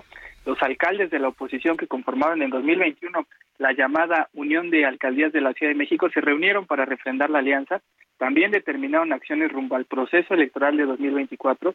En este encuentro participaron ocho de los nueve alcaldes, porque el de Coyoacán, Giovanni Gutiérrez, tuvo compromisos previos. Algunos de los acuerdos alcanzados fue el retomar las conferencias semanales que realizaban al principio de la administración, así como realizar visitas a otras demarcaciones de la UNA CDMX para acompañar en inauguraciones de obras y operativos conjuntos. Es positivo que los alcaldes de oposición refrenden la alianza porque dividirse solo beneficia al partido en el poder en un momento en el que tienen altas posibilidades de ganar la Ciudad de México. Sin embargo, los alcaldes tienen la obligación de retomar los trabajos en unidad, no solo por un fin político, sino para mejorar los servicios, porque la mayoría irá a la reelección y el dar buenos resultados en unidad con la atención de servicios creo que será la mejor carta de presentación. Además, es un momento oportuno para que los alcaldes que aspiran a la jefatura de gobierno garanticen un proceso limpio en la elección del candidato del Frente Amplio capitalino. Confiamos, Jesús Martín, en que la UNA CDMX se reactive y tenga buenos resultados, sobre todo para los capitalinos. Bien, pues gracias por la información, Luis Eduardo. Estaremos muy atentos de ello y a ver si esta reunificación pues, de alguna manera puede redituar en, que cristalice pues el objetivo que tiene la oposición en la Ciudad de México. Muchas gracias, Luis Eduardo. Un fuerte abrazo. Gracias a ti. Hasta pronto. Gracias a ti y un fuerte abrazo. Fuerte abrazo, buen fin de semana. Son las 7.47, hora del centro de la República Mexicana. Pues aquí, este, platicando con Roberto San Germán sobre los alcances de la inteligencia artificial. Yo no sé si la inteligencia artificial podrá crear algún día un buen futbolista, goleador, un buen este portero, ¿no? Este, un buen director técnico que no sea ni extranjero ni mexicano, sino que vaya conforme a resultados. Roberto San Germán, bienvenido. Te vi muy incrédulo. Buenas tardes, buenas noches, mi querido Jesús Martín, y buenas noches a la gente que nos sintoniza. Ah, pues este. bueno, ya no pedimos inteligencia artificial, solo inteligencia, ya con eso Mira, del otro lado, ¿no? Yo creo que sí vamos a tener androides o robots. Sí. Este, se han hecho ya campeonatos de diferentes países, llevan a sus robots y juegan, lo hemos visto. visto. Sí, sí, lo hemos visto. muy rudimentario, pero. Muy rudimentario, pero existe. Pero ya ser un androide con la capacidad. Em, pues sería un autómata, ¿no? Sí, sí, sí. Serían autómatas los que tendrías que, o los, estarías 11 autómatas o 25 autómatas. Ya he visto este, robots o androides bailar, brincar, girar, hacer piruetas. Ya me ha tocado verlo, ¿eh? que sí, ya ser sí. un, portero, ¿no? Sí, puede ser un portero, puede ser. Este, seguramente en alguna, en algún momento de la historia vamos a tener autómatas. este, jugando, haciendo algunos deportes. No estamos peleados con eso, obviamente. Eh, aquí la cuestión será, ¿podrás poner a hombres, a seres humanos contra un autómata? Esa va a ser... ¿A competir? Sí, eso va a estar muy, muy complicado resolverlo. ¿eh? De entrada, porque pues podría tener más velocidad, tendrían más fuerza. O tener este equipos de solamente autómatas y difícilmente contratar a un ser humano ya, porque son más superiores. No, y es que además en la fuerza que tendría, ¿no? Te da una patada, pues te rompe una pierna, ¿no? Sí. Pues un patadón de un, robot. O sea, a él tú le pegas, no, va, no le va a doler. O sea, pues él se puede seguir, o sea, no, no hay, o sea, ahí... Hay, cosas, cosas que no se puede, como serían las emociones, los sentimientos, ¿no? Creo que eso no vas a poder nunca hacerlo. Aunque dicen que, que sí sienten, o tienen emociones, más bien tienen emociones. Sí, y que las empiezan a desarrollar, lo dicen. A desarrollar, ¿no? O sea, pero, híjole, verás que después de ver Terminator, sí. O sea, esas épocas de Terminator, también, eh, ¿cómo se llamaba esta, la, película del autómata que El hombre bicentenario. hombre bicentenario. Y la otra, hubo un libro... Yo Robot. Yo Robot. Ajá, también, pero hay otro libro, ahorita, ay, se me fue el nombre, caray, que... Eh, y fue una película que sacaron hace poco este de que también hablaba de esta cuestión de un autómata, ¿no? Que tenía un niño, Víctor ay, ya sabes cuál te digo, ¿no? ya sabes cuál te digo, que también era un autómata, que lo encuentran en una tienda, ¿no? y, el, muñequito. Entonces, pues son, son cuestiones así que se pueden dar, pero bueno, quién sabe si en los deportes vaya a haber o vayas a hacer una competencia especial para o que nos sustituya, ¿no? En esta charla que armamos aquí. Este, sería complicado, ¿no? Sería complicado, ¿no? Sería muy Ver a dos robots, ¿no? Platicando así. Que yo ya los he visto. Echando al burr. A ver. Yo ya los he visto, pero sí, sería muy complicado porque tendrías que. Um, eh, o sea, tendrían que hacer. O sea, que nos tendrían que clonar a ti y a mí, ¿no? Sí. O sea, para cómo reaccionamos ante una pregunta, cómo, o sea, estas cuestiones, ya, que los vamos conociendo, si vamos a pegarle a alguien, si no, si, o sea, ¿Cómo harías Pero eso? existe el escaneo, lo que lo acabamos de escuchar, te escanean pero, y ya usan tu cara, tu rostro, espérame, sí, pero, pero no es lo mismo a que te pongan a hablar a ti de Andrés Manuel López Obrador o de Xochitl Galvez, ¿no? a, ver cómo lo sientes, ¿no? O sea, la verdad es que ahí es el, androide, el autómata, el, está complicado. no va a sentir como tú la emoción que tienes, la antipatía, la animadversión, el odio, el rencor, o sea, la todas esas cosas la fascinación, exacto, o sea, eso no lo tienes. Tienes toda la razón. Es una máquina. Hoy hablando de fascinación, nos fascinamos con nuestra selección luego de ese 3 a, 0 contra Jamaica. ¿Por qué si estábamos hablando de cosas? De repente te, yo, sé, yo sé, pero, como decía don Jacobo, al toro, ¿no? Porque si no, pues agarra el reloj y, pero pues qué, hacemos? ya sabes, ¿para qué me invitas? Ya sabes cómo me pongo. Ya sé, pero pues, imagínate, la gente está esperando tu análisis de lo que vimos a ver, No hay mucho análisis, amigo. Es una copita ahí que tenemos, la Copa Oro, que realmente no la ve nada más la vemos en CONCACAF porque en Europa les vale. Están diciendo que ha sido la mejor actuación de la selección mexicana en tiempos y no. No, a ver. Jamaica nos quedó a deber. Todo el mundo pensaba que iba a ser un rival durísimo. El gol de Henry Martin cambió el partido al minuto con 30. Se acabó Jamaica ahí, nunca supo qué pasó. Y México gana 3 a 0. Vamos contra Panamá, un Panamá que también da la sorpresa contra un Estados Unidos que es una selección B. Yo no he entendido por qué Estados Unidos no manda una selección A a la Copa Oro. La manda para un torneo que no tiene ni validez oficial, que es la Nations League. Te gana 3 a 0. Son de las cosas que no entiendes que hacen los norteamericanos. Pero bueno, en el papel México tiene que ganar y tranquilo, amigo. Con Panamá sí, digo, yo no veo menos de un 2-0, ¿no? No estamos menospreciando a Panamá. No. Pero tiene México que ganar de forma tranquila. Pero les encanta complicarse. Hacerle emoción, ponerle sazón. Pues les encanta. Les encanta, o sea, lo hemos visto. Entonces, yo diría que no van a perder, pero es la selección. Ajá. O sea, ¿qué te puedo yo decir? Es para. O sea, yo creo como tú, van a ganar. Sí. Pero pero no sé por cuánto. O sea, la verdad es que tampoco es así como que tú digas, ha sido la mejor actuación. No. ¿Fue el mejor partido? Sí. ¿El mejor primer tiempo? Sí. ¿Que hemos visto de la selección mexicana en mucho tiempo? Sí. Pero no, no, no, no, no, no. Es que, a ver, es que la Copa Oro no es un parámetro. Eh, eh, yo pienso que es un, análisis justo. O sea, no es un parámetro. Pero entonces, ¿para qué nos rompemos la cabeza? Veamos que gane y ya lo siguiente, ¿no? ¿Qué va a ser lo siguiente después de Copa pues esperar al director técnico porque ahora están poniendo que si gana el Jimmy Lozano se podría quedar, pero si pierde van por alguien.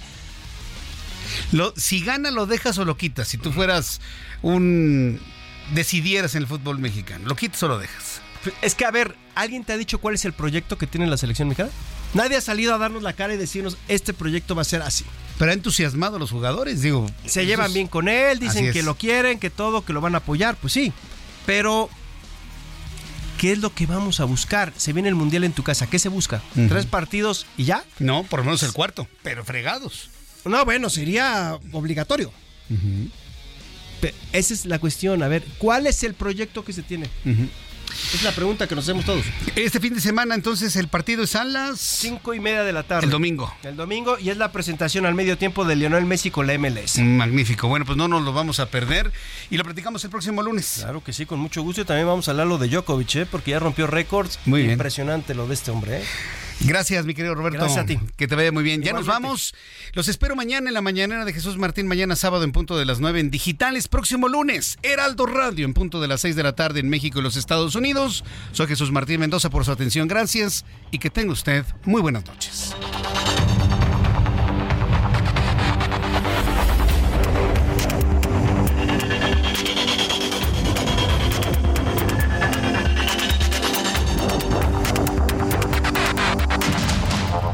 Fue Heraldo Noticias de la tarde con Jesús Martín Mendoza.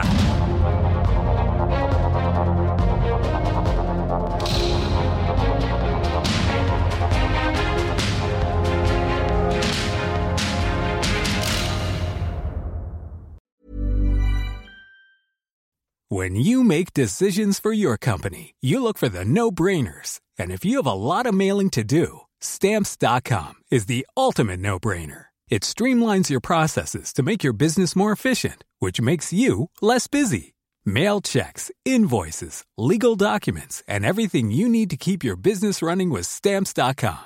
Seamlessly connect with every major marketplace and shopping cart. Schedule package pickups and see your cheapest and fastest shipping options from different carriers. With rates up to 89% off USPS and UPS rates. And with the Stamps.com mobile app, you can take care of mailing and shipping wherever you are. Make the same no-brainer decision as over 1 million other businesses with Stamps.com. Sign up with Code PROGRAM for a four-week trial, plus free postage and a free digital scale. No long-term commitments or contracts. That's Stamps.com. Code PROGRAM.